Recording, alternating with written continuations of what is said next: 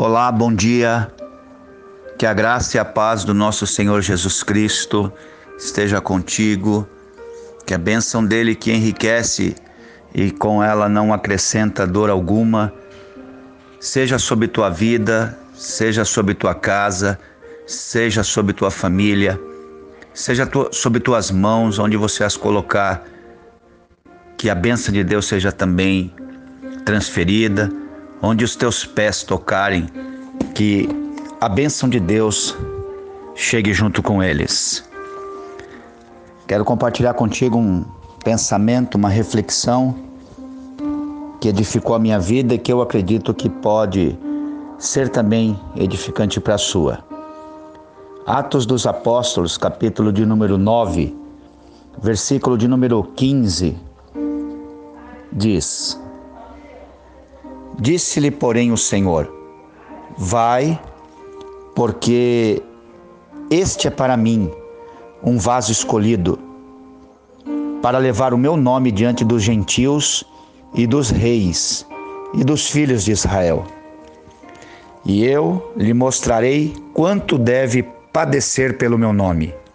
E Ananias foi e entrou na casa, e impondo-lhes as mãos, disse: Irmão Saulo, o Senhor Jesus, que te apareceu no caminho por onde vinhas, me enviou para que tornes a ver e sejas cheio do Espírito Santo. E logo lhe caíram dos olhos como que umas escamas, e imediatamente recuperou a vista e, levantando-se, foi batizado. A história do apóstolo Paulo é uma história incrível em, em vários momentos e várias etapas, mas mais especificamente nesse momento da vida dele, quando ele tem um encontro com Jesus Cristo, quando Jesus Cristo se revela a ele, eu talvez, talvez ele expresse uma das coisas mais conflitantes do nosso ser. Ele tinha toda a certeza de que estava todo mundo errado, de que ele estava certo. Ele caminhava sob essa convicção, tinha essa certeza absoluta, e, e essa certeza absoluta criou nele uma espécie de, de cegueira para qualquer outra consideração. E é preciso, com certeza, necessário, considerar a possibilidade que podemos estar certamente errados e essa deve ser uma postura cabível em alguém que deseja de fato aprender. A cegueira espiritual pode se manifestar através de uma forma equivocada de analisar e por convicções erradas. O apóstolo Paulo perseguia odioso os cristãos e falava mal do caminho de Cristo. E era justamente esse caminho que o conduziria para o centro da vontade de Deus para a sua vida. Essas formulações de cunho estritamente pessoal e essas convicções baseadas em preconceitos pode nos impedir de uma mais abrangente clareza e de uma melhor compreensão. Considerar como perda algumas coisas que têm valor em interno para cada um de nós, sempre será difícil. Desfazer conceitos, ideias, formas, jeitos, só se tornará possível por graça divina e através de uma intervenção sobrenatural. Deixar de ser o que nos tornamos é bem mais complicado do que ser o que nós ainda não somos. Por vezes, podemos estar cheios de boas intenções, Contudo, sem razão nenhuma, sem verdade nenhuma. Nossa maneira de enxergar pode estar completamente equivocada. Às vezes, será necessário fazer uma mesma coisa de forma e maneiras diferentes.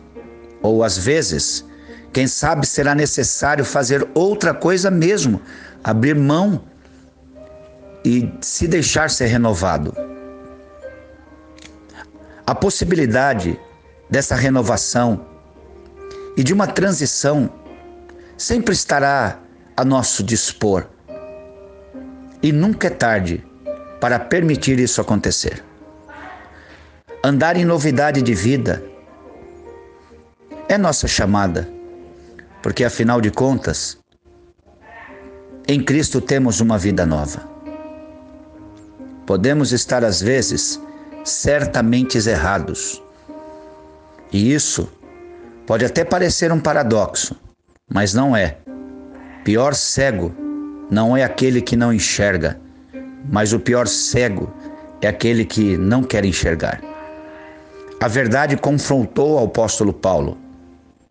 Podemos estar no caminho certo e cheios de convicções erradas. Podemos estar tão perto, tão perto de chegar ao nosso objetivo e alcançar a plenitude da nossa vida, e ainda assim dando voltas, essas voltas sendo desnecessárias, rodando em círculos e nunca chegando. Note que escamas caíram dos olhos do apóstolo Paulo e aí ele tornou a enxergar. Muitas vezes, para enxergarmos algumas coisas novas, precisaremos ficar cegos para outras coisas. E é nesse lugar onde coisas velhas vão dando lugar a coisas novas.